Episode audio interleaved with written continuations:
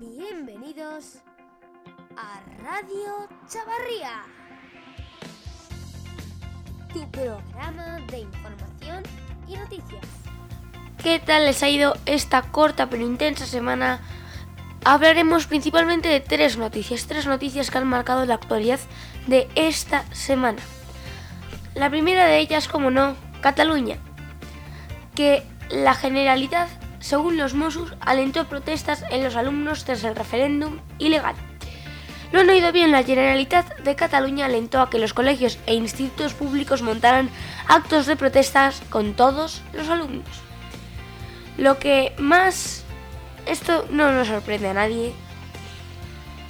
Principalmente lo que ahora mismo el secesionismo está agonizando. Sí, sí, agonizando. Igual que ETA lo ha hecho durante esta semana. ¿Por qué les digo que está agonizando? Porque primero, el Parlamento reforma la ley para poder investigar a distancia a Puigdemont, cosa que ellos mismos saben que no lo van a hacer, porque Torrent no se quiere manchar el culete. Sin embargo, mañana dicen que esto es como un final colosal para Puigdemont, porque mañana tienen una reunión de grupo parlamentario en el que la de Junts per Cataluña en Berlín.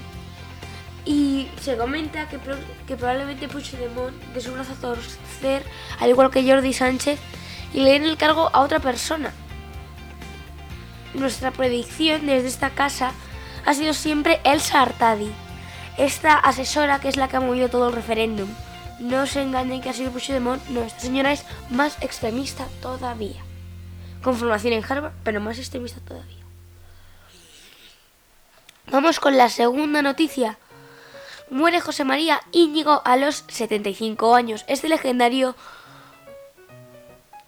presentador de televisión en España tuvo una gran presencia en los medios de comunicación hasta que murió hoy. Ahora sí vamos con la segunda noticia que es la agonizante muerte de ETA a lo largo de esta semana. Esta semana adelantó COPE un comunicado que estaba corriendo internamente para que se desmantelaran las estructuras internas. Bueno, las pocas que no había desmantelado aún la Guardia Civil. Y el jueves lanzaron un comunicado diciendo de que ETA disolvía todas sus estructuras. Y aquí salió Urcuyu diciendo que a ver si podía el gobierno cambiar la política penitenciaria de los presos. Luego al día siguiente dijo que no, porque es que al día siguiente, señores, se oficializó en un acto. Un acto que simplemente era para darles presencia en el sur de Francia. Como diciendo, adiós. Y en todo momento dicen que los culpables son el gobierno español y francés cosa que no estoy de acuerdo. Los culpables son ETA. Y lo que a las víctimas les da más coraje es que estos señores que consiguen fuera no estén en la cárcel. Porque de los tantísimos crímenes que hay, hay todavía 300 sin resolver. Ayer en el país salió una entrevista a el padre de la última víctima de ETA, que aún no se sabe el autor. Dice que él está seguro de que la persona que mató a su hijo está en el Parlamento Vasco. Háganse una idea. Porque está pasando como las FARC, que no se podrían ir de granjeros, no, no, no. Van a política. Opiniones. Y la tercera noticia, y que más les gusta, es Madrid Sí, el, Cris, el caso Cifuentes ya vimos cómo desembocó en el programa pasado. Y hablamos de el día 2 de mayo. Que hablaremos luego en la historia por qué se celebra. El Día de la Comunidad de Madrid. Dieron las medallitas, pero no estaba Cifuentes. ¿Quién estaba? Ángel Garrido, su número 2. Entonces, ¿qué tiene esto de noticia?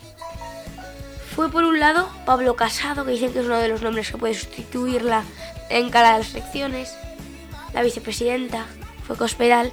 Se notó mucho una ruptura entre bloques dentro del Partido Popular. Porque dicen que entre Cospedal y la vicepresidenta no se dirigió ni la palabra ni la mirada en ningún momento del acto. Y dicen que junto a Feijo son las dos personas que pueden sustituir a Rajoy. Y el otro era Cifuentes, pero se ve que ya no puede colear, ¿no? Que por cierto, Cifuentes estaba en Salzburgo, eso decía en su Instagram. Pero entonces, todo esto, ¿qué tiene que ver con la noticia? Pero a mí ha habido gente que me ha pedido personalmente que le diga mi opinión sobre el tema de los candidatos en Madrid, porque estaba muy claro antes y ahora está todo como muy en el aire. Primero, mi opinión es que van a poner a la vicepresidenta en el ayuntamiento de Madrid. En el ayuntamiento, perdón, van a poner a Casado y a la vicepresidenta en la comunidad. ¿Por qué? Porque en el Partido Popular para coger sucesión es casi obligatorio haber pasado por una comunidad autónoma. Por lo tanto, así ella se aseguraría esto. Aunque los pronósticos no son muy buenos. Según los últimos pronósticos que he leído, Ciudadanos arrasaría en la Comunidad de Madrid. Bueno, este ha sido las noticias. Hablaremos del 2 de mayo en el momento histórico de esta semana.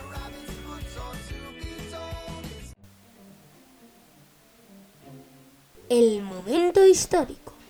Levantamiento popular en Madrid contra los franceses, 2 de mayo de 1808. El 2 de mayo madrileño no fue una llamada a la rebelión general contra los franceses, aunque sí sirvió para abrir los ojos a los españoles. La entrada de las tropas francesas se había realizado en el marco de la legalidad, amparándose en el, Tratado de Fontainebleau de octubre de 1807, por el que España permitía que el ejército francés cruzase su territorio con ocupaciones en las localidades españolas que nos hallaban en el camino a Portugal. Sí sucedió en la última semana de mayo, cuando más de una decena de ciudades no controladas militarmente, pero con presencia francesa, se levantaron contra el invasor. Lo que sí puede decirse es que el alzamiento de Madrid dio inicio a la Guerra de Independencia. En el amanecer del lunes 2 de mayo de 1808, una muchedumbre empezó a congregarse frente al Palacio Real de Madrid para impedir la salida del infante Francisco de Paula, hijo de Carlos IV, hacia Bayona donde ya se encontraban sus padres y su hermano, Fernando VII, que había dejado en Madrid una Junta Suprema de Gobierno. Tratando de impedirlo, la multitud asaltó el palacio.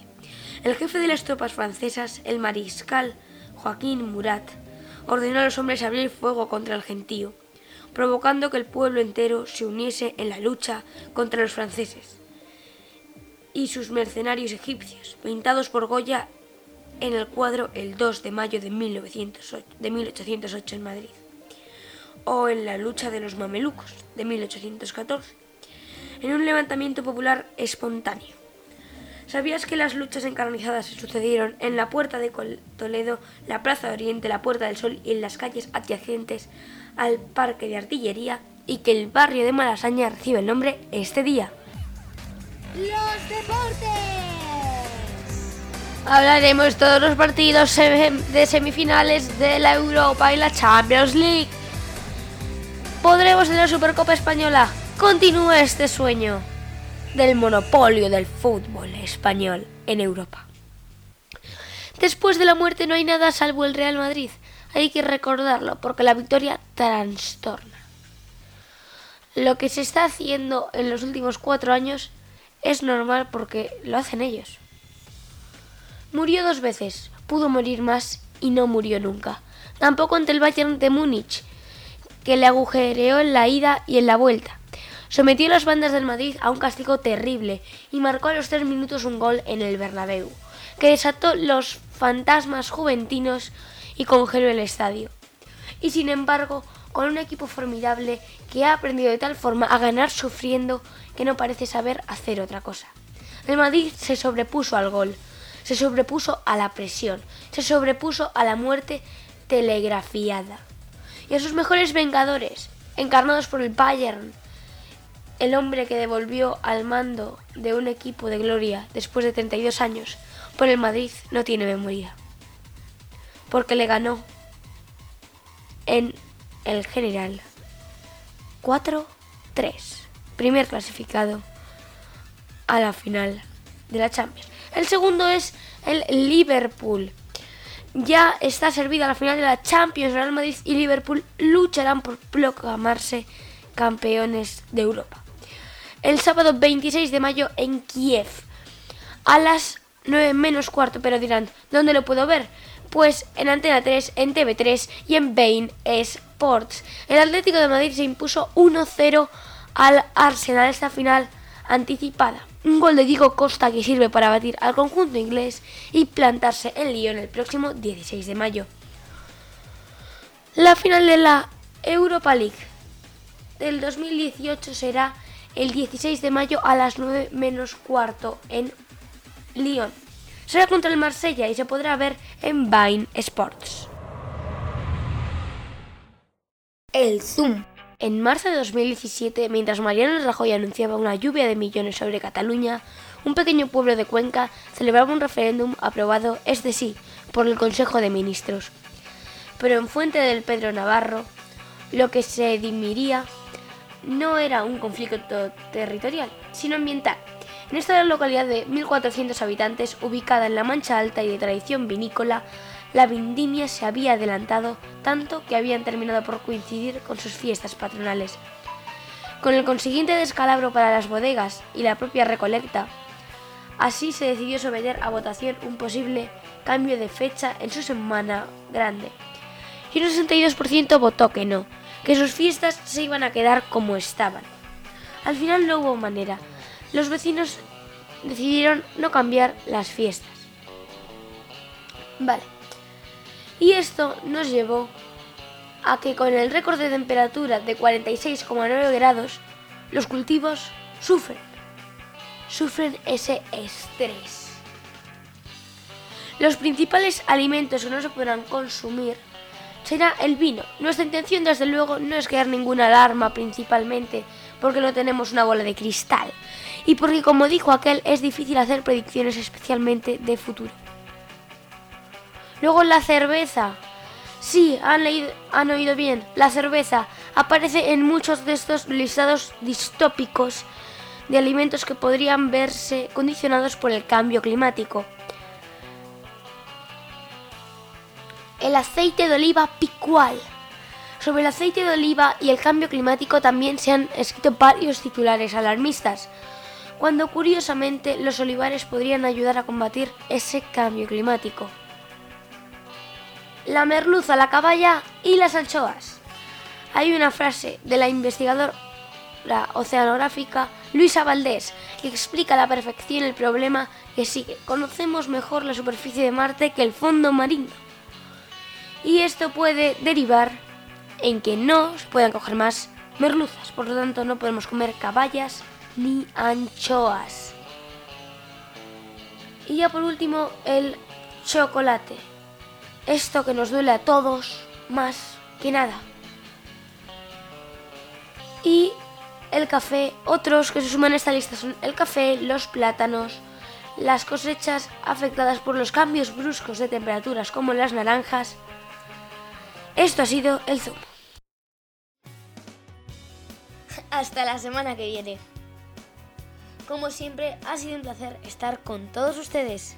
Adiós.